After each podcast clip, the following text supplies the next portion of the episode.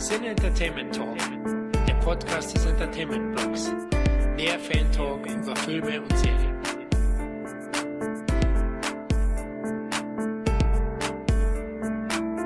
Hallo und herzlich willkommen zu einer neuen Rubrik des Cine Entertainment Talk. Mit der heutigen Folge starten wir die CET Action Kult Reihe. Und da das Actionbrett Last Boy Scout in diesem Jahr sein 30-jähriges Jubiläum feiert, haben wir uns gedacht, dass der Streifen der perfekte Startschuss für die Reihe ist. Aber bevor wir loslegen, stelle ich erstmal das heutige Buddy Team vor. Beginnen möchte ich mit unserem Podcast. Es handelt sich um den deutsch-türkischen Filmemacher Murat Ünal, der bereits mit uns über Call Weathers geplaudert hat. Hallo Murat. Hallo Jungs, ich freue mich, dass ich wieder bei euch sein darf. Ihr wisst ja, das mache ich nichts lieber als über Filme quatschen. Ja, klasse, dass es wieder so kurzfristig geklappt hat. Ey, du, du stehst immer Gewehr bei Fuß. Sehr schön, vielen lieben Dank. Gerne.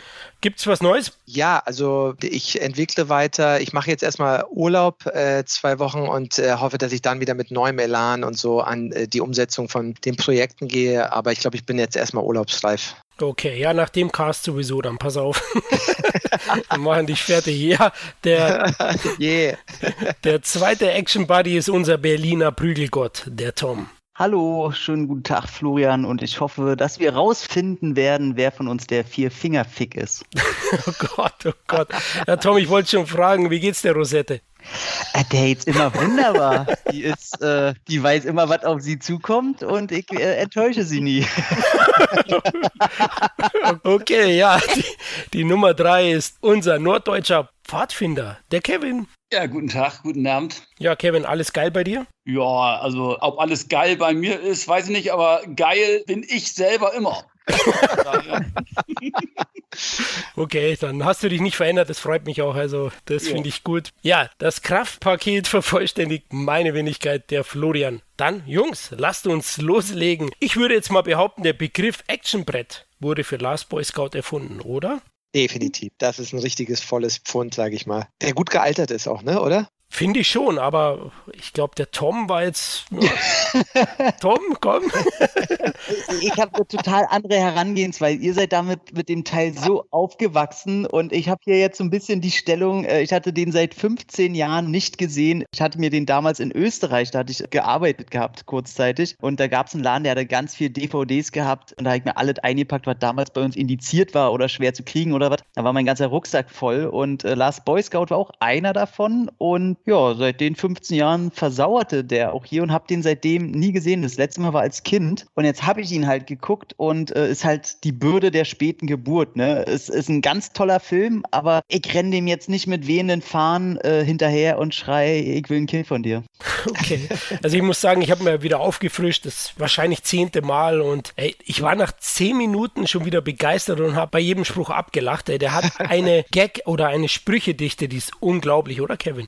Ja, das liegt natürlich am Drehbuchautor Shane Black, dafür ist er ja bekannt. Aber ja, der ist eben halt äh, sehr gut gealtert. Ist dann auch schon so, man merkt eben halt, dass er auch so Anfang 90er entstanden ist. Das ist dann schon Hochglanz. Also der unterscheidet sich vom Look her schon von den 80er-Filmen. Sieht wertiger aus einfach, ohne dass ich jetzt die 80er diskreditieren möchte, aber das sieht einfach noch hochglänzender aus. Und den könntest du, äh, bis auf so kleine Effektgeschichten, äh, könntest du den eigentlich auch noch so bringen heute. Würde ich auch sagen, der ist wahnsinnig wuchtig, ne? Also, ja. hey, Leute, Bloodpacks, da gibt's ordinäre Sprüche, Feuer voll in die Fresse. Also, wo ich ihn wieder angeschaut habe, musste ich echt sowas von abgrinsen, dann immer so, hat er das wirklich gesagt?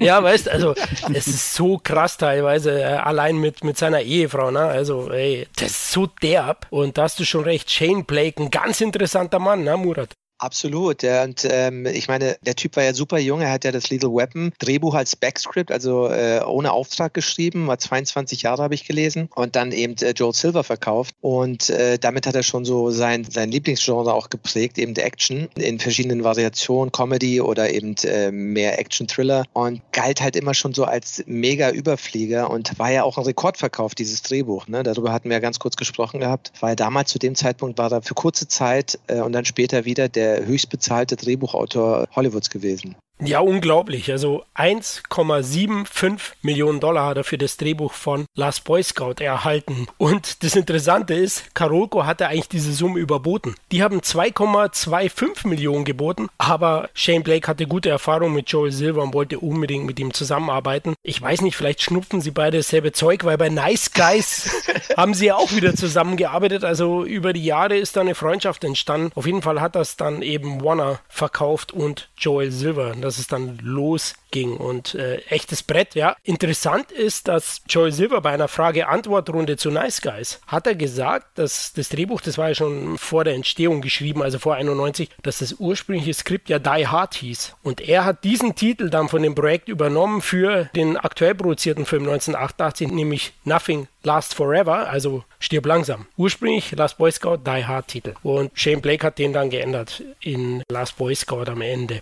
Ja, und klingt gut. Eigentlich heute kann man sich gar nicht anders vorstellen, weil ich finde, Last Boy Scout ist ein geiler Titel. Die Hard, ja, vielleicht, jetzt kennt man es halt schon mit dem anderen Film und kann sich gar nicht mehr anders vorstellen. Aber so ist es komisch manchmal, ne? Definitiv merkwürdig, ja. Hat mich auch ein bisschen gewundert und, und dass da Karoko wieder mitgemischt hat, na Kevin, die Jungs, die waren zu der Zeit schon sehr untriebig.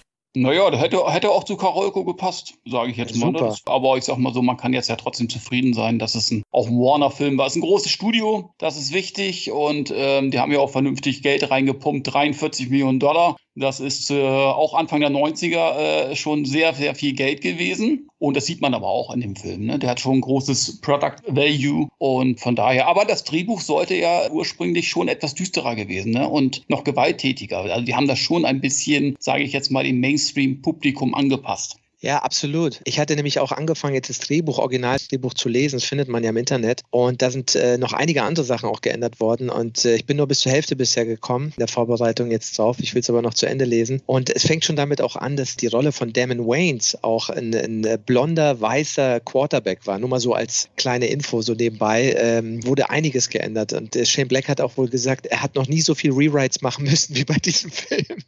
Oh ja, da gibt es einige, die sehr enttäuscht aus dem Break rausgegangen sind, aber kommen wir noch kurz bei der Produktion dazu. Auf jeden Fall äh, wurde dann die Besetzung gesucht nach dem Drehbuchkauf und erste Wahl war tatsächlich Jack Nicholson für Joe Hellenbeck. Das wäre dann mehr so in die Chinatown-Richtung gegangen, denke ich fast. Also vom Typ. Er hätte schon irgendwie gepasst, na, beide haben Geheimratsecken, aber Bruce Willis war schon mega hot zu der Zeit. Na, Tom, Anfang der 90er war er der kommende Actionstar. Ja, also da kann man nichts gegen sagen. Umso trauriger ist seine heutige Arbeitsverweigerung, die er an den Tag legt. äh, anders, anders, kann ich das nicht nennen. Guck mir ja immer noch jeden Schmonz von ihm an, der rauskommt. Aber zu, zu der Zeit, ja, ey, was, kam da alles raus? Also nicht nur Die Hard, ne? Der hat selbst so einen Schmonz wie Hudson Hawk hat ihm ja erstmal nicht, oder sagen wir mal, Hudson Hawk ist noch streitbar. Da gibt es ja äh, sehr viele Fans, äh, genauso wie Gegner davon. Aber so was wie Last Man Standing hat er raus, tödliche Nähe und so weiter. Das war schon, das war schon geil. Und der Typ war ein einfach cool, weil der das erste Mal halt neben vielleicht äh, Mel Gibson in Lethal Weapon, um mal bei Shane Black zu bleiben, war er eine Identifikationsfigur, wo man sagen kann, ey geil, der steht auch genauso faul auf und hat keinen, der hat keinen Bock zur, zur Arbeit zu gehen, äh, ich habe keinen Bock zur Schule zu gehen und als, als kleiner Junge, das war schon so, so, so eine Heldenfigur, ne? Hat, hat sehr viele Fehler gehabt, hat Probleme mit seiner Frau gehabt. Unser eins hatte vielleicht Probleme mit seiner ersten Freundin damals als fast schon Teenie. Da war schon sehr viel und dann kommen natürlich die ganzen Sprüche, die eindeutig auf das Pubertäre abgefärbt ist oder als Zielgruppe hatte. Das war schon alles geil. Also da, gab es als, als kleines Kiddie überhaupt nichts zu meckern. Das war geile Scheiße.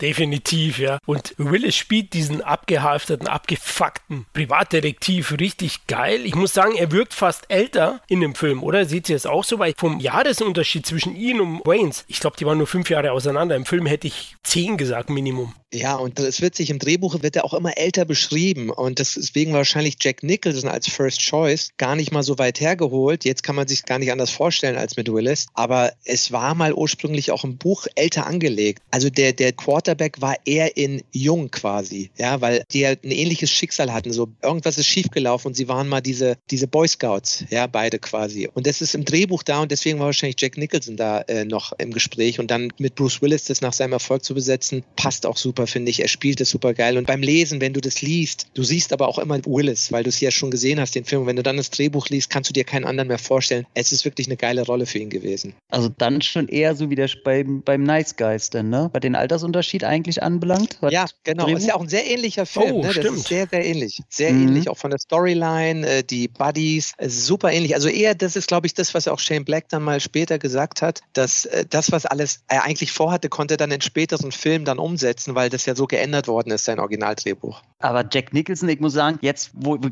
mal gehört habt, das war für mich ja jetzt eine Neuinfo. Also jetzt wirkt es fast schon so, dass es auffallend ist, wenn man den Namen im Hinterkopf hat, dass das Jack Nicholson sein könnte, wie er das spielt. Weil Bruce Willis ist so, gerade in den Nicht-Action-Szenen ist er so bewegungsarm und hängt irgendwie echt nur rum. Und also irgendwie, jetzt wo ich es weiß, ist es schon äh, ja. Ich kann mir vorstellen, dass im Buch geht es ja um 86, 87. Das heißt, er muss das Drehbuch da schon um den Zeitraum angefangen haben oder rückdatiert haben. Im Film haben sie es auf die Saison 89, 90 gemacht bei dem Quarterback. Im Drehbuch steht immer 86, 87. Und er spielt ja ein Private Eye, ein Investigator. Und wer natürlich war mit, sag ich mal, der berühmteste Investigator so in den 70ern, wie du schon gesagt hast, Florian, natürlich Chinatown, Jack Nicholson. Ich kann mir schon vorstellen, dass das so ein Role Model war beim Schreiben und vielleicht deswegen da auch die Figur sehr stark an so einem Jack Nicholson angelehnt war. Könnte gut sein. Klingt auf jeden Fall plausibel. Nur interessant wäre gewesen, Jack Nicholson und Damon Waynes in der Kombination. Fände ich noch interessanter. Ja. Wobei Damon Waynes, finde ich, der sieht ja immer gleich aus. Also der sah ja vor 30 Jahren genauso aus wie jetzt. Also ich finde, der hat sich ja. irgendwie kaum verändert. Ne? Aber die haben ja eben halt extrem das Drehbuch geändert. Und da muss ich dann auch sagen, wenn ich eine Rekordsumme ausgebe für ein Drehbuch und muss da so viel dran ändern, dann frage ich mich, ob das eine super Investition war. Einfach nur Name-Dropping, oder? Das sind die das Crazy High Times von Hollywood. Oh, Crazy High Times. Da kommen wir auch noch dazu. Da gibt es einige, ja. die, die haben Puderzucker gehabt in der Nase. Aber super auch, wie Willis eingeführt wird. Ne? Er schläft wie so ein Penner in seinem Auto und die einen Jungs wollen ihm einen Streich spielen. Habt ihr Waynes davor gekannt? Ich ja nicht. Danach, Kevin ist ein bisschen bekannter geworden mit Mo Money. Den hatte ich dann auch gesehen, ja. Nee, den habe ich nie gesehen, aber ich habe diese Serie gesehen. Weiß ich gar nicht mehr. Immer wieder Dead. Und äh, natürlich dann Glimmer. War das Damon Waynes oder nee? Das war, nee, das war sein Bruder, Ivory Keenan ne? Ivory Waynes. Die ja, sehen sich genau. sehr ähnlich, ja. Die Waynes aber wie gesagt, Damon Waynes ist mir dann erst eigentlich später wieder mit der Lethal Weapon Serie äh, aufgefallen, den ich da auch gut finde. Gut, jetzt im Nachhinein, da kommen wir ja dazu, äh, dass er scheinbar, naja, ich will mal sagen, ein Ego-Problem hat oder was auch immer. Also es, es, ist dann schon ein bisschen auffällig, wie viele Leute Probleme mit ihm haben oder er mit den Leuten. Also, äh, aber da kommen wir ja vielleicht gleich noch ja. zu. Aber sonst, ja, die Waynes-Brüder, ich weiß gar nicht, wie viele das sind. Das sind wahrscheinlich genauso wie die Baldwin-Brüder. Zehn äh, Geschwister. Es sind die amerikanischen Wollnies, ne?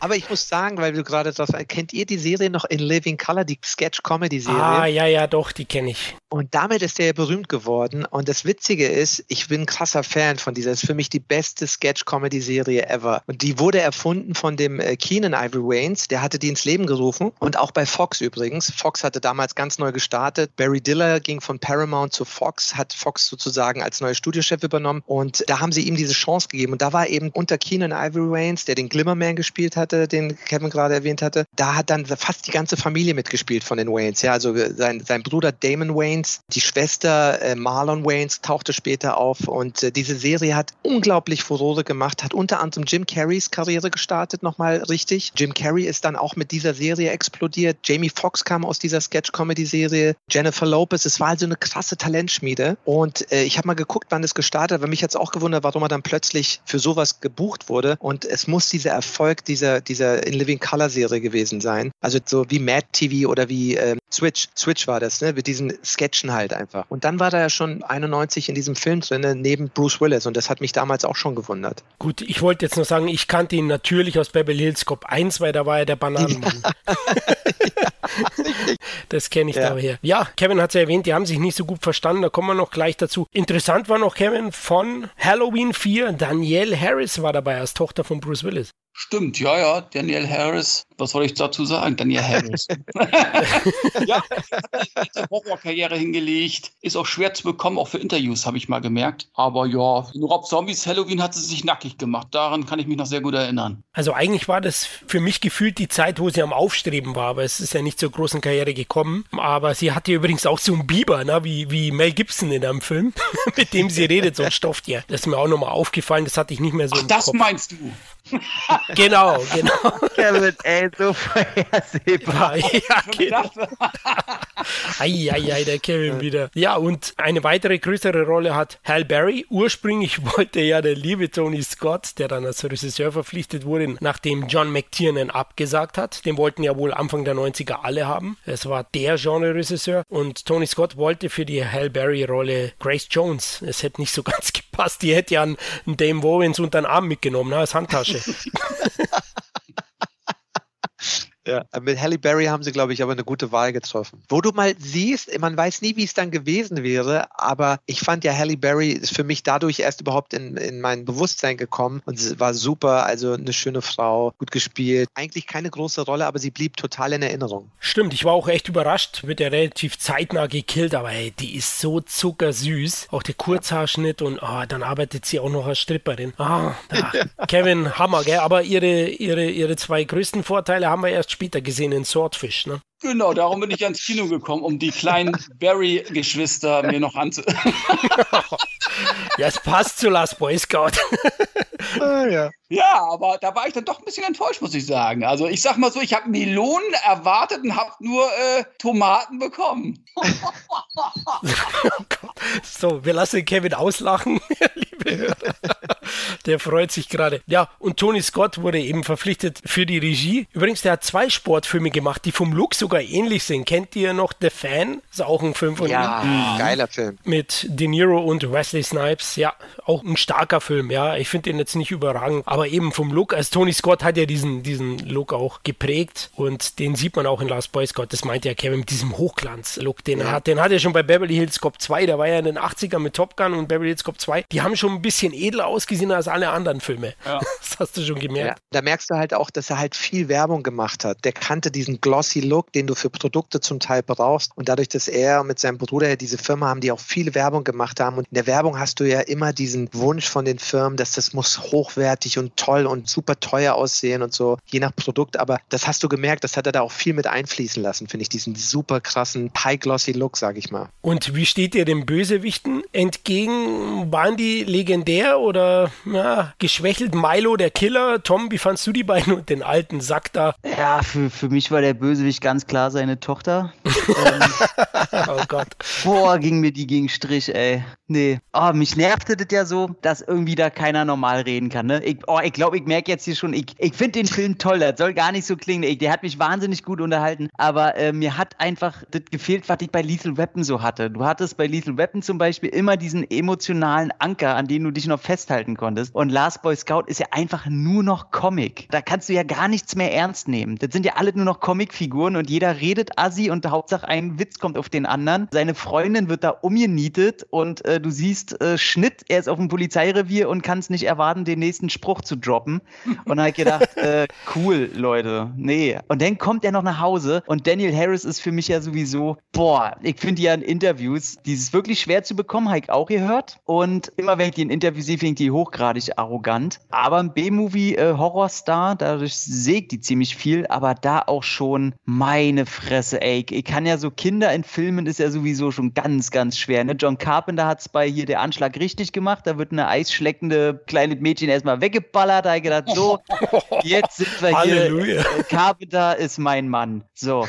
Nee, hat einen ganz bösen Hintergrund gehabt, diese Szene. Deswegen will ich mich darüber ja nicht lustig machen. Aber ähm, nee, dann kommt er nach Hause und du denkst dir nur, ey, kein Wunder, dass er so abgefuckt ist. Bei der Tochter, da will ich auch zu Hause nicht pennen, sondern im Auto, so weit weg wie es geht. Und ja, nee, die fand ich ganz schrecklich. Und die Bösewichte, muss ich sagen, also ich meine, waren, glaube ich, auch nie Shane Blacks große Stärke. Und hier genauso fand ich recht farblos. Du hast einen so, so einen schweren, fetten Geldsack, der in seinem Klischee-Pool rumschwimmen darf. Und ja, dann hast du diesen, äh, weiß ich nicht, verschwitzten US-amerikanischen Lars Eidinger, der da äh, rumsnipert. Oh, oh, oh, das hast du aber sehr gut getroffen. Milo, den Killer, der heißt ja Taylor Negron oder Negron, wie man es ausspricht, weiß ich nicht genau. Der äh, den Killer spielt, der spielt den schon relativ widerlich, aber klar, also der ist mir jetzt auch nicht groß im Gedächtnis geblieben, im Gegensatz zu Gary Busey in Lethal Weapon. Also der ist schon ein geiler mhm. Bösewicht. Liegt aber wahrscheinlich eher an ihm als an dem Drehbuch von Shane Blake, ich glaube. Naja, nee, weiß ich nicht. Also du hast ja im zweiten Teil zum Beispiel hast du ja den fetten, weißen, kaukasischen äh, Nazi und der ist auch nicht so gut geschrieben, aber ey, bis heute weiß ich immer noch, Diplomatische Immunität. Krügerhand. Ja. Krügerhand. ja, ja, ihr zwei sollte man nach Südafrika, ich muss mal hinschicken. Aber Gerrit Busis, den brauchst du nur sehen, der hat ja auch nicht so viele Szenen, aber die bleiben in Erinnerung. Allein, ich sag mal so, der hat im Gesicht eine größere Kraterlandschaft, als der Mond jemals haben würde. Ja, und im vierten Teil hast du einen wirklich furchteinflößenden Jet Li. Ja. Und ich weiß nicht, ich glaube, umso so älter Shane Black wurde, umso mehr hatte der nachgelassen. Also war Last Action Hero auch auf seinem Mist gewachsen? Nee, ne? Doch, ja. Auch, ja? Ja. Fand ich schon nicht äh, Nice Guys denn genauso. Und ich meine, äh, man muss ja ehrlich sagen, er hat es geschafft, dass der Predator als Feindbild nicht mehr so geil ist. Und das muss man erstmal schaffen. Oh, jetzt bist du aber fies. Du, äh, um, ich sag immer wieder, man kann an jeder Stelle Trainspotting zitieren. Man hat so lange drauf, bis man es nicht mehr hat. Oh, das ist sehr tiefgehend. Unser Philosoph. Aber ich möchte mal hochhalten für Shane Blake. Kiss, Kiss, Bang, Bang. Ja, die haben auf Großartig. ihn gepfiffen und er hat das Ding dann abgeliefert. Großartig, wie du sagst. Der war kein großer Erfolg, aber auf Video und dann über Mundpropaganda ein richtig kleiner Kultfilm geworden. Also, Aber ich habe den Punkt auch schon entdeckt, warum Last Boy Scout also kein Superlativ bei mir auslöst. Und es war einfach eine Diskrepanz, die ich bis heute nicht verstehe. Er sagt ja selber, der Himmel ist blau, das äh, Wasser ist nass. Warum spielt Last Boy Scout nicht an Weihnachten? Er spielt. Im Originaldrehbuch spielt er an Weihnachten und ich weiß nicht, ob in LA das so richtig rausgekommen ist, aber im Drehbuch spielt es wieder um den 20. Dezember rum, kurz vor der Weihnachtszeit, was ja das typische Element von Shane Black ist. Aber irgendwie ist es nicht so im, Film so, so spürbar wie bei den anderen Filmen von ihm. Aber gibt es überhaupt irgendeinen Punkt, dass man erkennt, dass es um die Zeit rumspielen soll? Ich meine, bei ihm zu Hause steht kein Weihnachtsbaum oder so, gar nichts. Ja, doch, Santa Claus, Satan Claus wird, ja, wird ja auch gezeigt. Und äh, also es gibt schon diese, also im Drehbuch ist es noch mehr drin, auch mit Datumsbezug. Und der Satan Claus, also statt Santa Claus, den seine Tochter malt am Anfang, ist auch ein Bezug sozusagen auf diese Weihnachtszeit. Sehr Aber in LA natürlich siehst du, im Winter sieht es genauso aus wie im Sommer. Schön sonnig. Aber ich muss sagen, ich mochte wirklich die Bösewichte. Ich vermisse ja diese Bösewichte aus den 80ern und 90ern. Diesen Milo, den ich gefühlt davor und danach nie wieder gesehen habe, der hat schon einen Eindruck bei mir hinterlassen. Diese knallharte Art. Ich mochte auch diesen äh, Shelly Marcone, ja, diesen, Fettsack. diesen Besitzer, der Fettsack, ja, richtig, genau. Ich habe nach einem netten Wort gesucht, aber der hat das auch geil gespielt, hat mir gut gefallen und äh, du musst ja auch eins bedenken, diese Sprüche, ne, die du äh, gesagt hast, dieser Einspruch jagt der andere. Es ist halt ein moderner Hardboiled-Film noir und in dieser Tradition, wenn du diese ganzen alten Klassiker kennst, liest, da sind ja auch nur Sprüche. Das ist ja eigentlich in jedem Noir-Roman immer diese Spruch, Spruch, Spruch und es ist immer so dieser trockene, witzige Einspruch jagt den nächsten. Also da ist er diesem, diesem Genre in dem Sinne treu geblieben, indem er das halt in die heutige, also damalige, heutige Zeit versetzt hat. Aber das ist halt dieses Neo-Noir-Ding, glaube ich. Und ich fand's witzig. Ich fand viele Sprüche sehr witzig. Fand ich auch, ja, zu, zu Beginn halt, wenn Willis heimkommt, ne, und im Schrank sein Ex-Partner auftaucht. und dann, was fragt ihn? Ah, du bist ausgerutscht, auf den Boden gefallen und dabei ist dein Schwanz in meiner Alten gelandet, ne? Das habe ich auch nie vergessen. Einmal gehört, nie vergessen. Das, war, das Ja. sind so Sprüche, die sind mir wirklich in Erinnerung geblieben. Definitiv, ja. Also wir kommen noch zu dem verwichsten Zuhälter mit Hut, ne? Ist auch geil. Ja. Aber, aber ganz ehrlich, solche äh, Ausreden hat man wirklich, ich hatte wirklich mal was mit einer, ne, und die hatte die Schwester, ne? So, und da war ich mit der Schwester, der Schwester allein zu Hause und dachte, naja, irgendwie fand ich die auch immer ganz geil. Bist ausgerutscht. Und dann kam die, dann habe ich mit der was gemacht und so, und dann kam die andere von der, von der Arbeit nach Hause, ja. Und ich dachte, die kommt ein bisschen später nach Hause. Und dann habe ich halt auch gesagt, ja, sie hat ihren Schlüssel verloren, bla bla bla. Ich habe gesucht, aber es hat alles nicht mehr geholfen. Ich wollte einfach nur das Schloss öffnen. Ich wollte jetzt schon sagen, als Verbindung, weil du gesagt hast, sie, sie wollte eigentlich ein bisschen später kommen, wolltest du deine Standhaftigkeit wieder darstellen, ne? Also du Ja, hast zu und da lang hab ich ja kein gebraucht. Problem Da habe ich kein Problem mit. Also ich zünde mir schon während des Aktes eine Zigarette an, weil ich weiß, dass ich bin.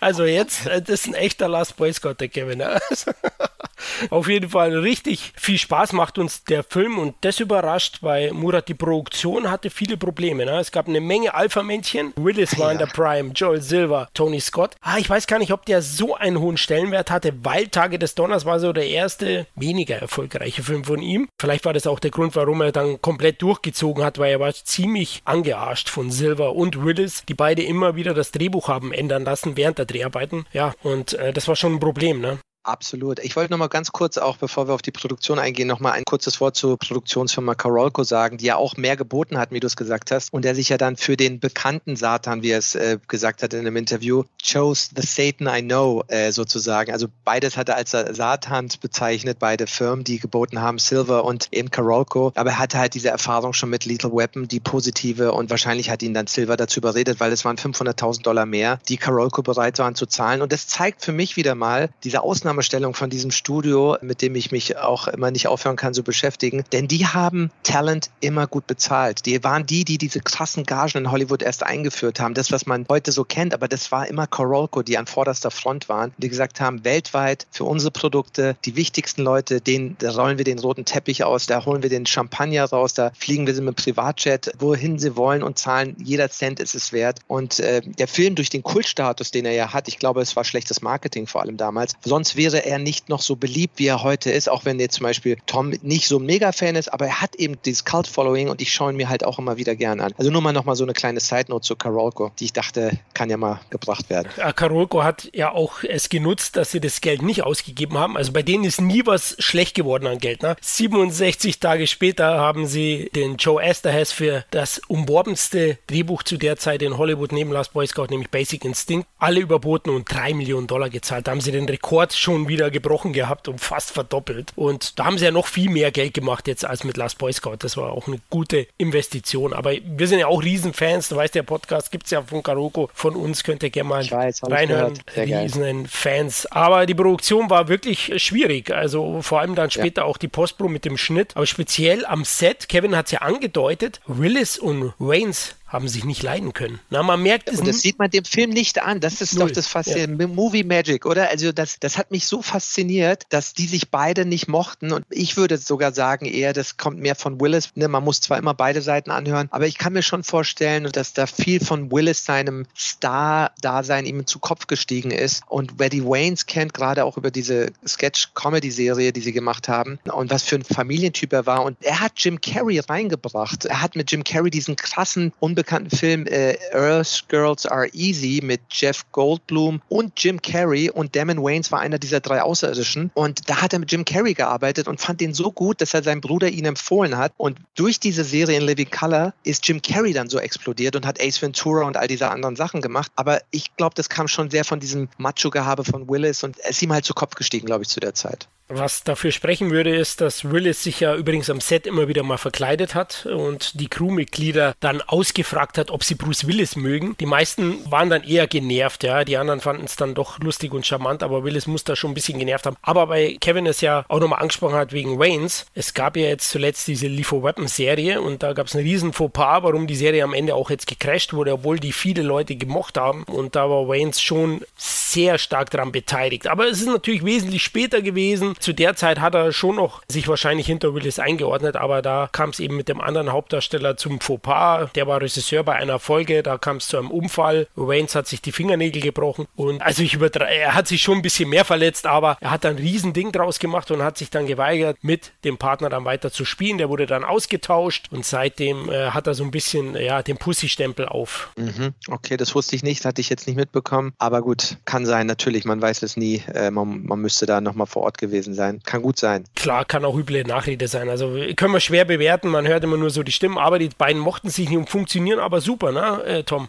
Ja, also da muss ich auch sagen, also dass da irgendeine Antipathie den dazwischen irgendwie gefunkt hat, das merkt man überhaupt ja nicht. Aber das ist, wie Murat schon sagt, die Kinomagie. Wenn man sowas spürt, dann wird halt ein zweiter Take gemacht oder ein bisschen umgeschrieben oder sonst irgendwas. Die haben ja zum Glück auch Szenen, wo sie sich mal kurz auf gut Deutsch ankacken sollen, da wo er die Drogen nimmt im Haus von Bruce Willis. Und da können sie der so ein bisschen rausnehmen. Vielleicht, ich meine, so eine Antipathie kann ja auch Gutes hervorrufen, wie eben, dass das vielleicht in so einer Szene dann eben besser funktioniert, wenn sie sich da nicht leiden sollen. Und äh, die Szene funktioniert ja wunderbar war. Aber nee, absolut. Aber ich meine, so ein Drehbuch, so eine Dialoge, also wie angepisst muss man sein, damit man die auch negativ rüberbringen kann. Also deswegen, äh, nee, das passt alles. Und letzten Endes erwarte ich das auch. Ne? Das sind ja hochbezahlte Schauspieler. Eben. Äh, dann sollte man das. Na ja, klar, bei manchen Sachen merkt man es gerade auch so. Ich finde, man merkt es meistens eher so bei, bei Liebesfilmen, meinetwegen, ob da die Chemie da ist, sage ich jetzt mal. Das, mhm. das merkt du schon eher. Das hat manchmal auch gar nichts mit mögen oder nicht mögen zu tun. Aber äh, hier muss man auch sagen,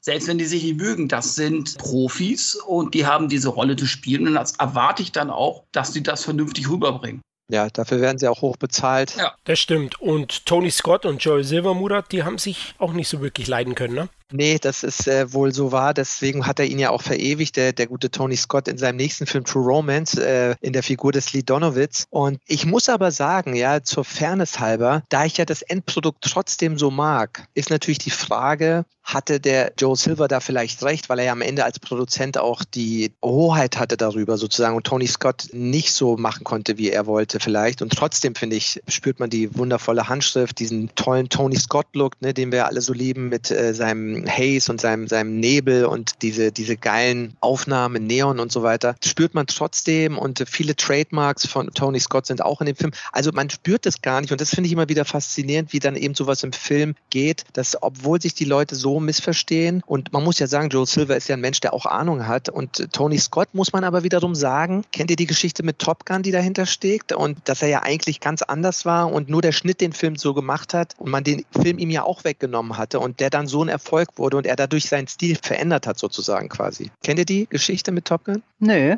Ja, ich hatte mir äh, das alles ne, als Liebehaber von Top Gun und so natürlich angeschaut und da ist es eben so gewesen, The Hunger war ja sein erstes Filmprojekt, diese lesbische Vampirgeschichte mit Catherine Deneuve und Susan Sarandon und David Bowie und der war ja ein Flop und total artsy-fartsy und das war auch eher sein Stil, den er eigentlich gemocht hat und den er geliebt hat. Dann hat er keine Jobs mehr bekommen und durch diesen Saab-Trailer, Saab-Werbespot, der auf einem äh, Flugzeugträger spielt, gespielt, den aber Jerry Bruckheimer gesehen hat, diesen Saab-Werbespot. Und haben sie nur diese Flugzeugträger gesehen und Maschinen, die wegfliegen. Haben gesagt, das ist unser Regisseur. Und daraufhin hat er den Job für Top Gun bekommen und hat dann wieder so ein artsy-fartsy Sonnenuntergang, stundenlang rote Sonne. Und dieser ganze Film, der Style des Films wurde von den Cuttern im Nachhinein erst gemacht. Das war alles ganz anders abgegeben von Scott. Und deswegen hat er auch schon eine Geschichte, wo er Dinge vielleicht doch nicht so macht, wofür er später dann berühmt geworden ist, dieser, dieser schnell geschnittene, Kamera ständig bewegende Stil von Tony Scott. Und deswegen muss man man sagen, der, der Film wirklich geil ist. Hat Joel Silver vielleicht nicht zu Unrecht so gehandelt? Fragezeichen, sage ich jetzt mal.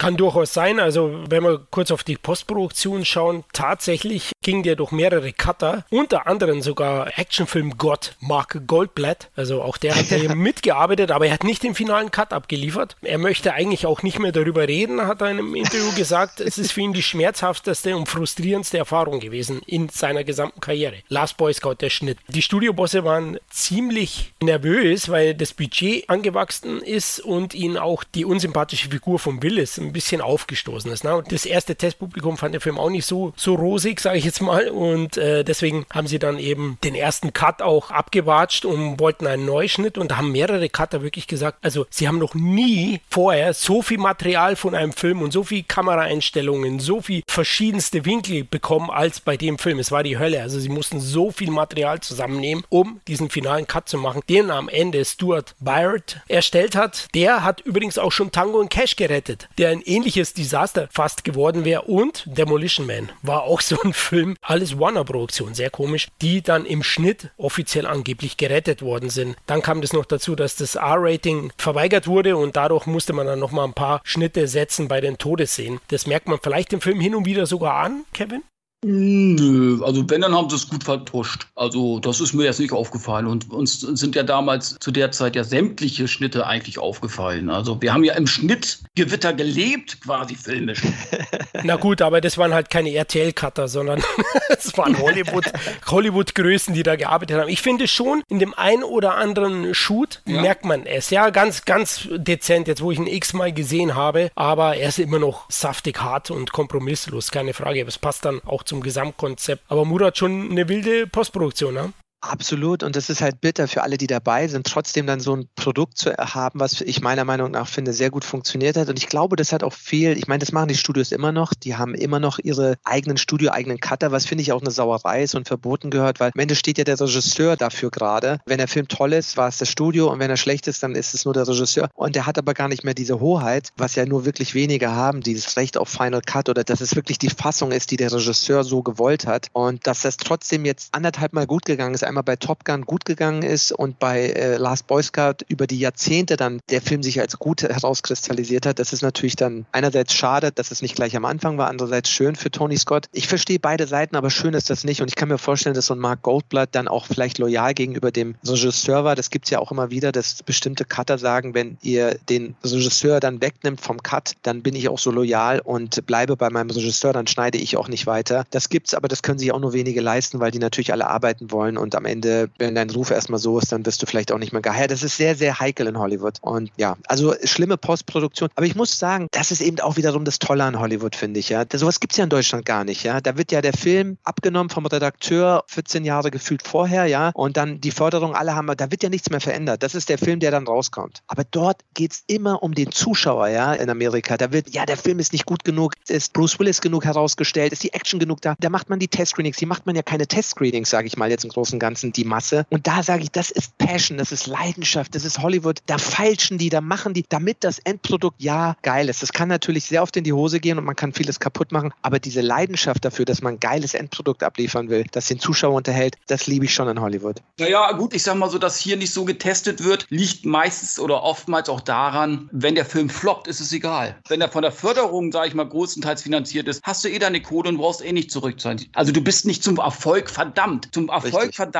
bist du, wenn du Filme selbst finanzierst, wenn Produzenten hinterstecken, die mit eigenem Geld drinstecken, wie es ja in Hollywood ist. Ja? ja? Dann bist du natürlich daran interessiert als Studio, dass das Ding erfolgreich wird. Wenn du einen deutschen Film machst, klar stecken da auch Studios mit, aber du hast eben halt einen Großteil auch durch Förderung und so weiter, dann fällst du relativ sanft. Richtig. Alle haben ja schon ihr Geld verdient durch ja. die Förderung und durch die Finanzierung, wie sie in Deutschland ist. Ist ja alles schon gedeckt und es ist eigentlich vollkommen egal, ob der Film einen Cent an der Kinokasse einspielt oder nicht. Und das ist aber wiederum, ne, und jetzt kommt's, für wen macht man am Ende die Filme ja eigentlich, eigentlich für den Zuschauer. Und da muss ich sagen, diese Leidenschaft, ich habe mal mit Ralf Möller gesprochen, als ich äh, Regieassistent war bei einem witzigen Film namens High Alarm auf Mallorca. Oh. Herrlicher Titel. Ehrlich? Nein. Was? Doch. Du bist das Genie hinter diesem Film, okay. Ey, ich wollte mir den letztens bestellen, der ist scheiße teuer. Ja, der ist cool. Der ist schon so trashig, dass er schon so kult ist. Aber das Tolle war halt, er meinte so, und das ist wirklich toll, alle wollen nur einen guten Film machen. Und manchmal meint es keiner böse. Klar gibt es Ego, aber jeder denkt halt, nee, so wie ich das sehe, wenn ich sag mal, Bruce Willis denkt, wenn ich wie Bruce Willis bin, dann wird der Film erfolgreich. Tony Scott denkt, wenn ich mhm. den Film wie ein Tony Scott-Film mache, dann wird der Film erfolgreich. Joe Silver denkt, wenn ich den Film wie ein Silver-Film mache, dann und dann hast du all diese Egos, die clashen an dem, ich sag mal, das ist beispielhaft an der parallel an der Geschichte von Karolko mit dem mit dem Rise and Fall of Karolko. Wir sind im Epizentrum, also im, im Höhepunkt von Hollywoods Total Excess, sage ich mal, ja, in dieser Phase, wo der Film entstanden ist, wo man die Kohle rausgeschmissen hat und alles und dann entsteht dieser Druck, alles und alle wollen guten Filme und trotz all dieser Probleme muss ich sagen, das Endprodukt funktioniert und ich sehe den Film wirklich sehr sehr gerne. Tom, final ist der Film schon gut. Ich meine, du hast ein paar Kritikpunkte, aber als Actionfilm macht das schon richtig Spaß, oder? Ich bin nur bei High Alarm auf Mallorca. okay. Ich, ich mach das gerade einen anderen Podcast drüber. Ey, ich hab den, oh Gott, ich, ein toller Film. Großartig. Das waren die besten Dreharbeiten meines Lebens, kann ich Ey, glaube ich, mit, mit Hollywood-Schauspielerin Janette Biedermann. Aber wichtig auf Mallorca und das war das Tolle. Das war Ey. einfach eine schöne Insel. oh, da war ich auch schon ein paar Mal. Oh, ich liebe das war ein Quotenhit. Das war ein Quotenhit, ja. Und der ist weltweit Scheiß. verkauft worden. Ey, ich, ich kenne niemanden, der den Film nicht, egal aus welchen Gründen, unterhaltsam findet. Und von ja. daher oh, großartig. Großes ja. Kino, große Liebe. Und ähm, nee, also Last Boy Scout. Das klingt jetzt die ganze Zeit immer so, als wenn ich die niedermachen will. Bloß mir fehlen da halt ein paar Sachen. Und das ist halt diese Comicartigkeit, die mir überhaupt keine zwischenmenschlichen Töne zulässt. Und ist mir einfach too much. Von allem. So als wenn er diese eine Stufe zu viel geht, wo ich ja sage, komm, er hätte auch mal bremsen können. Und vielleicht lag es auch daran, dass ich die ganzen Witze und die ganzen Sprüche, ich weiß nicht, ob man die nur aus diesem Film denn kennt, aber die kannte ich irgendwie alle schon. Aber nicht aus dem Film. Die sind irgendwie so die ganzen dicken Witze, die er denn bringt und so. Deswegen meinte ich, die Bürde der späten Geburt. Also da war jetzt für mich kein Lacher bei, wo ich wirklich hier saß und wirklich laut lachen musste. Das war so, so ein ständiges, ja, macht gute Laune, ist okay. Gucke ich mir bestimmt irgendwann nochmal an, aber hätte ich damals sehen müssen mit einem jüngeren Gemüt, dass ich den wirklich hätte abfeiern können. Und ähm, die größte Szene war für mich denn tatsächlich, da sieht man wahrscheinlich, dass ich äh, langsam ein alter Mann werde, die Szene am Schluss mit seiner Frau. Die ging mir richtig zu Herzen, wo sie sich entschuldigt und wieder zu ihm will und er sagt, fahr zur Hölle, Sarah. Ja. Und, aber mit diesem Grinsen, wo sie weiß, okay, das ist jetzt ein Running Gag zwischen denen, sie weiß sofort, wie er das meint. Und da ist dieses menschliche oder generell dieses Menscheln, was ich im ganzen Film vermisst habe, habe ich da mit einer wunderschönen Szene bekommen und das, oh, das fand ich toll. Das fand ich richtig geil. Und ansonsten ist halt witzig. Oder natürlich ey, mach das noch einmal und ich schlag dich tot. Das ist natürlich also großartig. Und das unter einem Kim Coates, den wir noch nicht erwähnt haben. Ein wunderbarer Schauspieler, der für mich immer noch seine beste Rolle in Waterworld hat. Ja, geil, diese Augen, diese wahnsinnigen ja. Augen, ja. Ja, also großartig, den oh. liebe ich. Vor allem, wie er das feiert, ne? wenn er meinen in die Fresse. Ja, genial. Aber das ist, das, das, ist, das, ist, das ist für mich das Tolle. Solche Leute, diese Art Besetzung gibt es heute nicht mehr. Ja, also weißt du, diese Leute, die besetzt worden sind, wo du sagst, Bam. Weißt du, das ist so eine kleine Szene. Also der hat ja nicht viele Szenen, eine kleine Rolle. Aber wie sie spielt, die bleibt in Erinnerung und die ist richtig stark. Und auch die Leute, die Gesichter. Ich sehne mich nach dieser Zeit. Ich kann mit diesen heutigen Gesichtern allen nichts anfangen. Ich schaue mir die an auf Amazon, Netflix. Ich habe das Gefühl, das ist immer der gleiche Typ, die gleiche Frau. Die kannst du austauschen. Und diese Gesichter, das waren für mich, das ist diese Golden Era of Filmmaking, diese 80er für mich, mit den Ausläufern. Da wurden Leute besetzt, die man heute nie besetzen würde. Da wurden Risiken eingegangen. Da wurden Leute besetzt, die vielleicht vorher noch nie was gespielt haben, aber die einfach, wenn du sie gesehen hast, sind sie dir in Erinnerung geblieben. Und das passiert mir heute mit den Filmen nicht mehr. Ja, also diese Team finde ich sowieso geil. Also Kim Coates und äh, Frank Cosson, der da ja äh, am Klavier denn sitzt und immer ein bisschen rumklimpert. Ach, großartig. Der hat auch so eine Fresse, ey. Ja, und da hatte ich mich sofort an, an Matrix erinnert mit ihm, ja, wo im Zug ist. Aber das meine ich, die bleiben in Erinnerung. Und ich kann dir sagen, ich habe bestimmt andere öfters gesehen, aber ich wüsste nicht, wer die sind, weil die nicht in Erinnerung bleiben. Definitiv, ne? Auch jetzt kommentiert, verdammt, er hat ihn totgeschlagen. Ja? Und, und äh, wie er Tom erwähnt hat, diese Sprüche. Ich war ja äh, minderjährig, habe mich ins Kino dann geschlichen. Was heißt geschlichen? Ich habe es einfach probiert und äh, es gab keine Ausweiskontrolle. Bin reingegangen. 92 im März ist der hier gelaufen, in Amerika übrigens im Dezember zu Weihnachten. Da warst du doch schon 30. ja, fast. Ja, klar, der Film war ab 31, Kevin. da gab es ja noch das 31er Rating. Und und habe mir den reingezogen und die Sprüche ganz stolz am nächsten Montag, ja, gehe ich aufs Klo, sage ich zum Kollegen, hey, ich muss aufs Klo. Sagt er, und? Der Arzt hat gesagt, ich darf nicht schwer heben. Komm mal mit. Ja. der ging rum damals, der Spruch. Also den hat man seit dem Film immer wieder gehört. Ne? ja, genau. Aber welche, welche Stunt- bzw. Schnittarbeit ich hasse, und das hat der Film wieder, will wenigstens der Einzige sein, der ein paar negative Sachen sagt. Wo sie mit dem Auto runterknallen, ne? Also er mhm. und äh, Milo, die zusammen mit Auto, und die fahren ja so einen Abhang runter und dann fährt ja Milos Auto über die Klippe quasi oder dieses Stück Berg da und du siehst ja, wie er mit Geschwindigkeit quasi irgendwo runter runterknallen muss. Und dann hasse ich das, wenn ein Schnitt kommt und du siehst dieses Auto einfach nur gerade vom Himmel 90 Grad in den Pool fallen. Das sind so Sachen, ich hasse es. Habe ich schon als Kind gehasst, weiß ich ganz genau, weil ich das nie verstanden habe. Ich habe immer gesagt, hä, wie konnte das denn da jetzt so rinfallen? Und das mag ich überhaupt nicht. Das geht nicht. Aber wenigstens war gut, dass der Waynes dann, oder Jimmy Dix heißt er, glaube ich, im Film zum Bruce Willis gesagt hat, glaubst du, er lebt noch? Bam, bam, bam, bam. Jetzt nicht mehr, mein Freund. Nein. Auch ein, ein ekliger, sowas würde heute auch nicht mehr passieren, der Unschuldige im Grunde, dem da das Haus gehört, wo die Tochter dann bleibt, also Darian. Und der kriegt von Milo einfach mal einen Kopfschuss, einen blutigen. Also wird es heute auch nicht mehr geben. Also der hat schon so eine, so eine Kantigkeit in seinen blutigen Szenen, so eine Kaltblütigkeit, wo ich dachte, ach, das, nicht mehr so viel. Nee, ja, aber das, das, das fehlt, finde ich auch, weil das ist, und, aber deswegen reden wir auch heute nach so vielen Jahren über diesen Film und wir werden sehen, welche Filme man in, sag ich mal, 20, 30 Jahren von heute redet. Das ist der Grund, warum man über diese Filme redet. Das ist das, was einem in Erinnerung bleibt. Übrigens, die Szene wurde eins zu eins kopiert bei High Alarm auf Mallorca. Da wurden so viele im Drehbuch so viele Sachen kopiert von anderen Filmen, natürlich auch von der Weiße Hai und und und. Aber diese Szene explizit, dass da so ein Auto im Pool landet, das ist genauso da bei so einem Millionär dann, wo ich das gesehen habe. Ich, ich gedacht, erinnere ja, mich. Ja. ich habe den auch mehr, also öfter gesehen, als mir gut tut. Ja. Definitiv. Der, der, ist zusammen, also neben, neben Weiße Hai, sag ich mal, ist Hai Alarm auf Mallorca und äh, Hai Alarm am Müggelsee. Das sind zwei großartige Werke, was Hai-Filme angeht. Die größte Trilogy seit Star Wars, ja. Oh Gott. Ja, aber es war auch schwer für den Film, glaube ich, das R-Rating nicht zu bekommen, denn äh, das Wort Fuck fällt 100 zweimal. es wäre schwer geworden.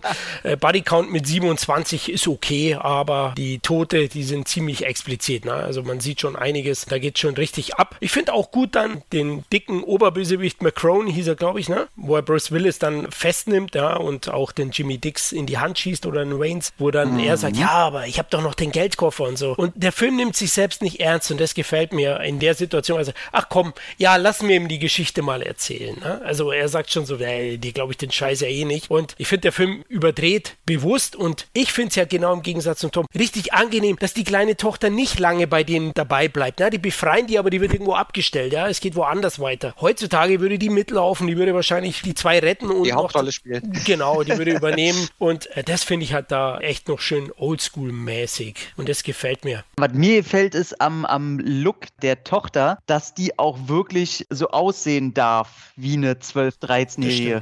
Also die, die unreine Haut hat, die keine Ahnung hat, wie man sich ordentlich, äh, die sich schminkt und stylt sich irgendwie, also von Stilbewusstsein nicht wirklich eine Ahnung hat, trotzdem noch mit dem Stofftier rumrennt, hat eine Zahnspange im Gesicht, die auch nicht irgendwie süß aussieht oder so, ist eine hässliche Zahnspange und diese Mischung, also der Look, das wäre heute wieder so eine, die viel zu overstyled aussieht, wo du denkst, ja, da haben sie wieder eine aus dem Katalog genommen. Und hier sieht die so schön realistisch aus. Ja, aber nichts gegen Stofftiere. Ich bin ja auch mit 13 noch in der Schule. Ich hatte auch immer so ein Stofftier am Arm und habe dann äh, die Sachen beantwortet, die der Lehrer gefragt hat.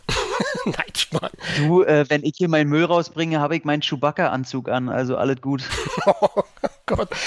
Nicht, dass sie dich mal schießen für einen Braunbären halten oder so, ne? Vorsicht.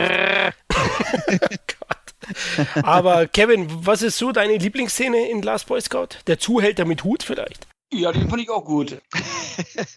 nee, wo ich den das erste Mal damals gesehen habe auf Video, fand ich alleine die erste Szene, wo der Footballspieler, Billy Blanks übrigens in der besten Rolle. Mm, oh ja. Äh, die Szene ist doch genial, oder? Wo ja. er durchdreht und die Leute da abknallen, also Amok läuft quasi, da hast du ja nicht mit gerechnet. Was ist das denn für eine Anfangssequenz? Der knallt da alle nieder. Ne? Ja. Das war echt schockierend, so ein bisschen, muss ja. ich sogar sagen. Gut gespielt, ey. Super gut gespielt. Und da bist du dann schon in dem Film drin, ne? Und wie gesagt, Toll. die Plotsprüche, Buddy-Movies waren sowieso immer gerne gesehen, aber die sind heute nicht mehr so gut wie damals, zumindest nach meinem Empfinden. Und äh, ja, der Film ist von vorne bis, bis hinten so eine schöne, eine schöne Achterbahnfahrt. Am Ende noch mit dem Helikopter. Das war vielleicht ein bisschen too much. Aber Nein. Großartig, großartig. Er kriegt ein Messer ins Bein. Die knallen ihn ja auf zellulärer Basis, wird er ja zerschossen.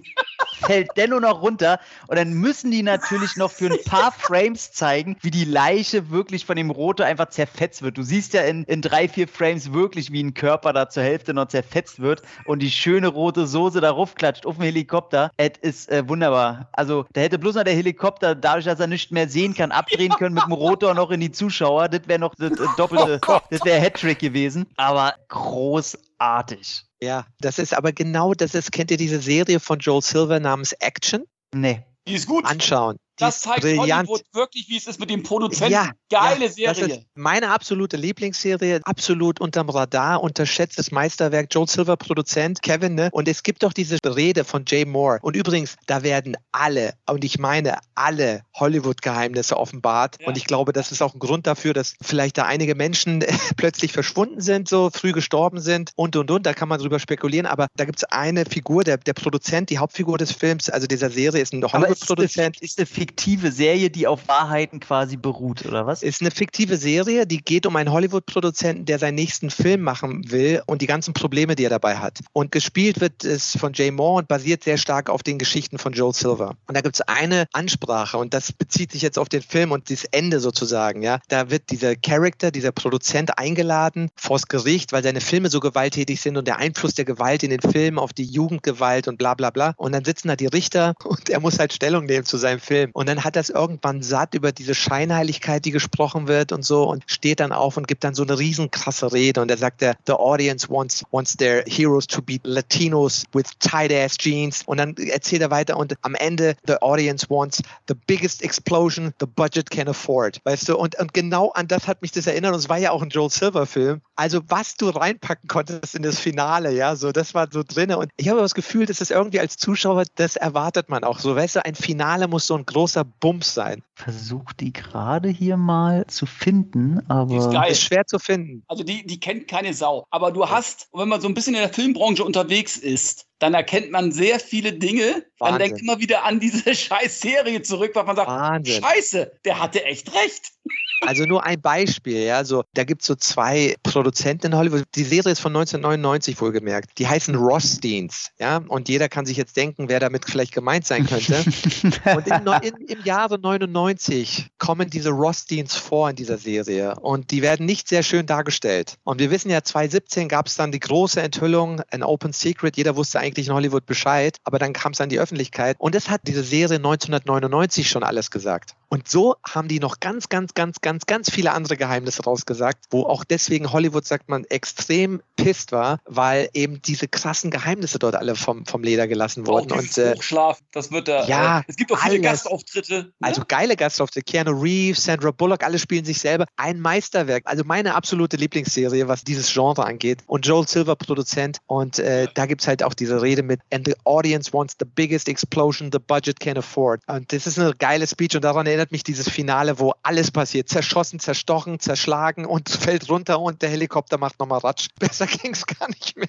Was ich noch interessant fand, ist auch letztens mit, mit ein paar jüngeren Leuten gesprochen und die haben ja John Wick als voll krass und richtig geil. Aber wenn du den mit Last Boy Scout allein von der Gewalt und von den Sprüchen und dem Gesamtpaket vergleichst, Ja. sind es halt auch nochmal Welten. Ja, da ist Story auch, ja. Ja. Ich, ich mag John Wick 1, ja, aber du siehst ja auch, wie Ich 2, auch, 3 liebe. dann schon die Story sozusagen nicht mehr so da. Und die erste Story war ja nun wirklich auch nicht super. Also der Hund, ne, das hat den Hund da recht. Aber da war noch gefühlt noch ein bisschen Story. Und 2, 3 war nur noch Action-Choreografie ohne Story. Und das ist, was die 80er Jahre Filme hatten, viele. Die hatten trotz allem noch eine gute Story, ja. Und auch Total Recall, diese ganzen Filme, die hatten eine Story. Und du warst bei der Figur. Und das finde ich fehlt ganz, ganz vielen Filmen heute. Naja, ein Hauptproblem ist auch, die Filme sind heute einfach viel zu lang, ja. Für das, dass sie wenig Story haben, gehen sie dann ganz schnell über zwei Stunden. Last Boy Scout geht, glaube ich, so um die 100, 105 Minuten. Uncut, also ich weiß gar nicht, es gab eine FSK 16 Version, der Film war ja ewig, Kevin, indiziert, ne, in Deutschland. Ja, aber das weiß ich gar nicht genau, wann der wieder rauskam vom Index. Nach 25 Jahren, also ähm, 2017, glaube ich, erst sogar. Okay. Ja, ja, also auf dem Index war er auf jeden Fall.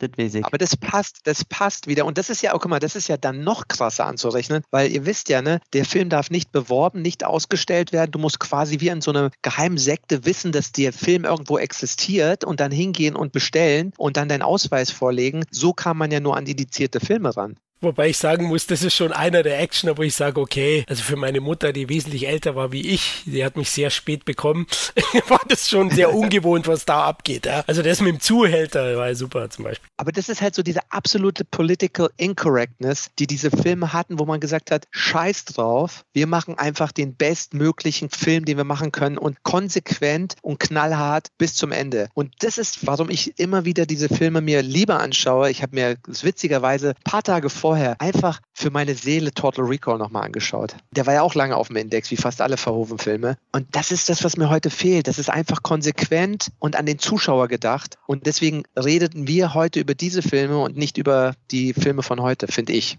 Sehe ich auf jeden Fall auch so, ja. Also jetzt zum Beispiel auch in Total Recall, Robocop, das sind ja echt Meisterwerke, ja, in dem Bezug. Absolut. Und alle auf dem Index gewesen. Absolut, ja, absolut. Und heute denken sie nur an äh, den weltweiten Markt und alle 12- und 6-Jährigen, die man reinholen muss, was ich auch nachvollziehen kann bis zum gewissen Grund. Aber deswegen sind die Filme so wischiwaschi auch. Früher war es eine Auszeit, also das vergessen ja. viele Filmemacher. Wenn die heutzutage einen Hor Horrorfilm machen ja. und die machen den blutig und was ich was, dann haben die immer noch den Gedanken in der Videothekenzeit, ja. wo sich Richtig. physische Medien verkauft haben. Aber ja. wenn du jetzt einen Film produzierst, wenn wir jetzt einen Slasher machen würden, würde ich immer sagen, mach den sanfter, damit der ab 16 ist, damit du den weltweit verkaufen kannst. Sonst kannst du den nicht in China verkaufen, du kannst den sonst nirgendwo.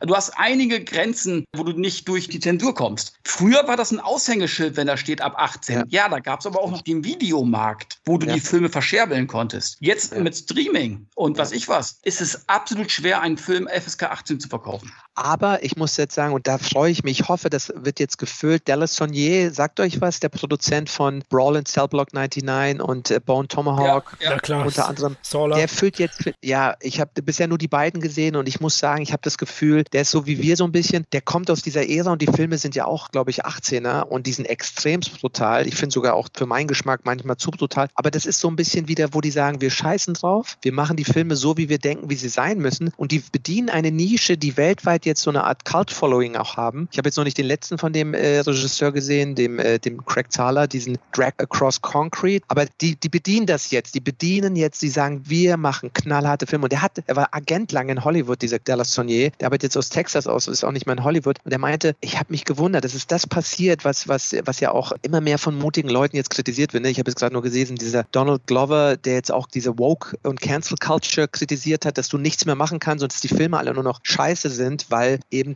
jeder versucht es allen recht zu machen und am Ende macht man es niemandem recht. Und die sagen jetzt, wir machen diese Filme für wenig Geld, knallhart und das fehlt. Das ist jetzt quasi das Karolko der Neuzeit, die unabhängig sagen, wir wollen einfach einen geilen Film machen. Und das hoffe ich, dass diese Lücke bald gefüllt wird, weil ich kann es nicht mehr sehen, muss ich ehrlich sagen. Ich kann diese weichgespülten, wir wollen es allen recht machen, Filme nicht mehr sehen. Fertig gerantet. Sehr gut. Du, umso besser, dass wir unseren Last Boy Scout noch haben, ungeschnitten. Kevin, ein Erfolg war er aber schon, ne? nur kein vielleicht Welthit.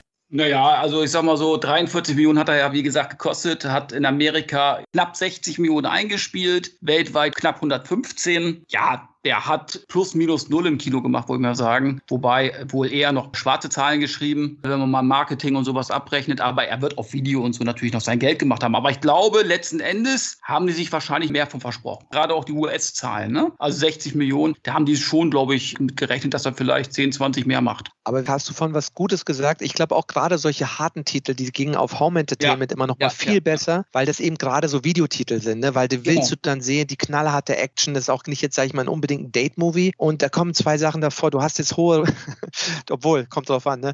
Äh, du hast dieses hohe, dieses krasse Rating, womit du schon mal deine Zielgruppe minimierst, ja? Also schon mal eigentlich nicht unbedingt Box-Office-Erfolg vorteilhaft. Dann hast du einen Joel Silver, der gerade von Fox sich im Streit getrennt hat, bei einem neuen Studio andockt, Warner, kennt die Abläufe vielleicht noch nicht so, er ist noch nicht mit jedem per Du, das Marketing-Team hasst ihn vielleicht oder mag ihn, ne? Ihr kennt euch die Geschichten wie der Marketingchef damals von Paramount, die ja mit Fox Titanic produziert haben, wie der Chef von Paramount, der neue Marketingchef, der von Warner kam, Cameron gehasst hat, ja, und den Trailer gemacht hat, den Cameron gehasst hat und der hat den Trailer von Cameron gehasst und umgekehrt und und und. Es gibt immer diese Ego-Kämpfe und ich glaube immer wieder, weil ich sage mal, wenn ein Film ein Kultfilm wird, dann hat die Marketingabteilung ihren Job nicht gemacht, weil dann wäre er nicht so, dass er über die Zeit dauern würde und jeder, der ihn dann entdeckt später, sagt, warum ist der Film nicht so krass erfolgreich? Und das ist für mich immer so, das sind so diese kleinen zwei, drei Nadelöhrchen. Ich hatte es letztes Mal schon angesprochen, angesprochen, Distribution, Marketing. Wenn du ein geiles Produkt hast, aber es scheiße vermarktest, dann hast du nicht den Erfolg, den du vielleicht da hättest. Und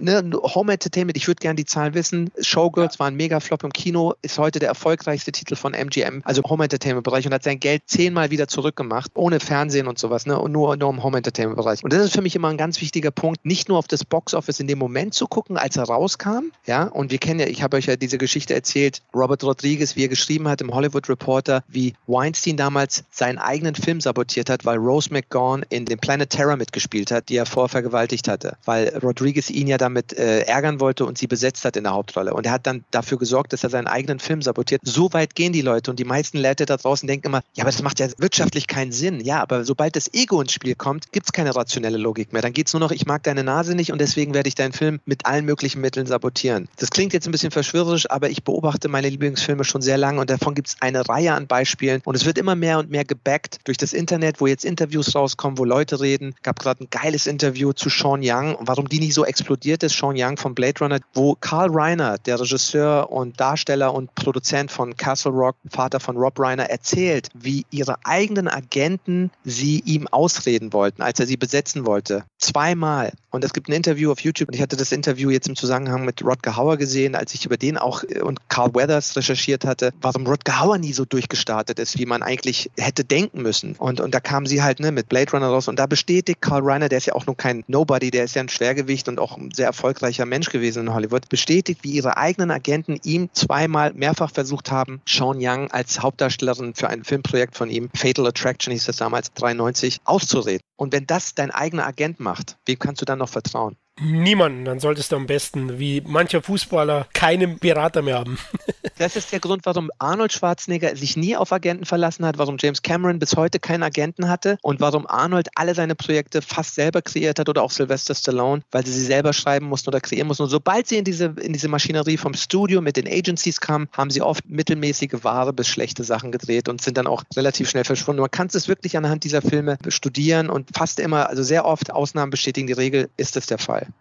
Ja gut, manchmal gibt es natürlich noch den Faktor Timing. Also das gibt es immer mal. Das klar, Marketing, das du probierst es, das weißt du ja selbst. Und manche Filme sind doch ihrer Zeit voraus, war jetzt Last Boy Scout nicht. Auch.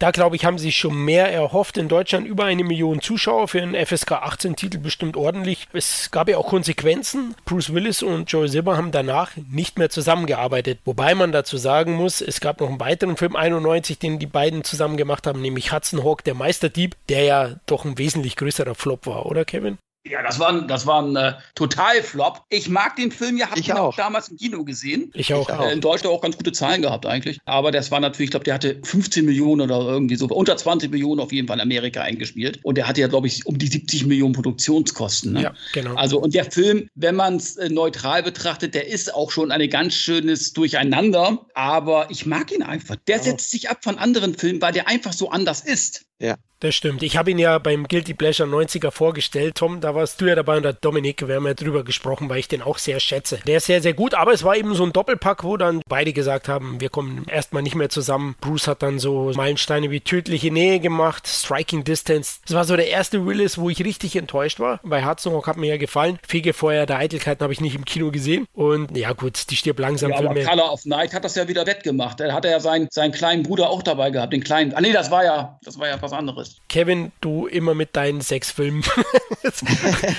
Den habe ich im Kino auch gesehen mit der Erwartung, ich sehe einen neuen Basic Instinct. Ich glaube, das ist jetzt beantwortet, oder? Wie ich den fand. Also ich, ich finde vor allem äh, Willis und March haben null Chemie zueinander. Dann kommst du zu dem Thema, wo du vorhin gesagt hast, mit Liebespaare gibt es auch genau. Ausnahmen. Mickey Rourke und Kim Basinger haben sich gehasst bei neuneinhalb Wochen. Merkst du nichts. Aber ich glaube, da kann man es weniger überspielen, als jetzt vielleicht als, als Buddy-Dur, das sich sowieso kappelt, ja, so Hassliebe. Aber das war auch immer so ein Ding. Willis hast du immer gemerkt, er wollte krampfhaft als ernsthafter Schauspieler wahrgenommen. Er hat immer sein Problem mit diesen Actionfilmen, obwohl die ihn berühmt und beliebt gemacht haben. Und das ist leider das, was ich immer bei vielen Schauspielern beobachtet habe. Sie wollen dann unbedingt auch bei ihren Peers anerkannt werden und eine ernsthafte Rolle spielen und was auch immer das dann ist. Und dann wollen sie unbedingt ihr Schauspiel zeigen und das will dann aber oft keiner sehen, weil das ist, ich sage immer dann meistens so gefühlte Selbsttherapie am Zuschauer, wo sie dann ne, schreien, weinen, alles machen können. Aber im Grunde ist ja das ist wie Theater, sage ich mal. Und äh, gibt bestimmt auch gute, es gibt auch gute Kammerspiele und und und. Aber das ist, wo ich dann immer das Gefühl habe, die wollen dann unbedingt ihre Bandbreite zeigen und haben ein großes Problem damit, einfach das zu spielen, wo das Publikum sie gerne drin sieht. Ja, final würde ich noch sagen, jeder vielleicht ein, zwei Sätze noch zu Last Boy Scout. Warum Actionkult für dich, Kevin? Ja, weil es eben halt einer dieser Buddy-Movies war, die wir so geliebt haben zu jener Zeit. Vielleicht sogar einer der letzten ganz guten Buddy-Movies. Das ging ja dann schon langsam bergab. Da kamen danach ja nicht mehr so viele gute. Und äh, ja, weil er einfach Spaß macht. Das ist so ein äh, Hirn aus, guckst du dir an und dann hast du deinen Spaßfilm. Und darum mag ich diesen Film einfach sehr. Tom, ich weiß, es, es fällt dir schwer, aber probier's. Es hört sich da uns so an, als würde ich den schlecht machen. Nein, ich weiß schon. Nein, aber jeder, der mal sehen will, wenn wir immer davon erzählen, früher waren Filme immer geiler, weil kantiger und selbst der Humor war dreckiger. Das Blut, das kam mehr rausgeschossen. Da wurde immer noch ein drauf gesetzt. Da durfte sich noch über alles lustig gemacht werden. Und jeder, der sagt, na, so eine Filme kommen ja heute wieder raus. Nee, die ganzen Filme, das Beispiel ist John Wick ja gefallen. Das sind Hommagen an diese Filme von damals, aber die kann man nicht vergleichen mit damals, weil solche Filme eben heute nicht mehr gemacht werden. Und wer da äh, ein perfektes Beispiel halt für haben will, der soll sich ruhig Last Boy Scout angucken. Also das ist schon, äh, das ist schon was Gutes. Ja, absolut. Also wer ihn noch nicht gesehen hat, unbedingt anschauen. Für mich ist es sowieso ein äh, schönes, warmes Bad. Ich gucke mir die Filme an. Ich liebe die Kamera von Tony Scott, diesen einzigartigen Look. Ich liebe das Los Angeles, der Zeit, als man noch in Los Angeles gedreht hat und nicht wie heute in Bulgarien, Rumänien und sonst irgendwo. Und das soll aussehen wie wir sind in äh, Amerika. Du hast richtige Stars mit Ecken und Kanten. Es ist total politisch inkorrekt und gerade deswegen ist es so erfrischend. Es ist nicht weichgespült. Geile Action, Explosions, Verfolgungsjagden, Schlägereien Schießereien. Die Frauen sahen sexy aus, die Männer waren cool. Du wolltest mit den Männern befreundet sein. Es ist einfach das, was eben der Grund ist, warum man diese Filme heute immer noch, wie zum Beispiel in diesem Podcast, bespricht. Ja, ihr habt eigentlich alles erwähnt. Keine Patrone für mich übrig gelassen.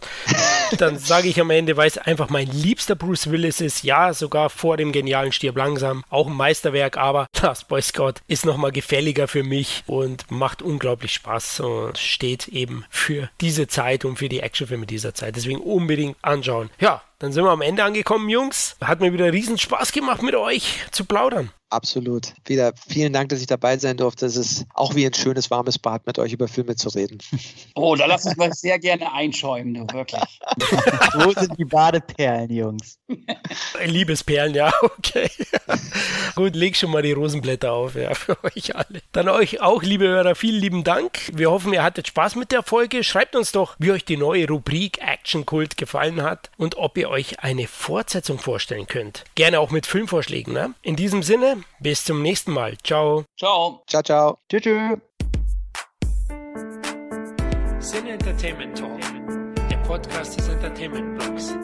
Mehr Fan Talk über Filme und Serien.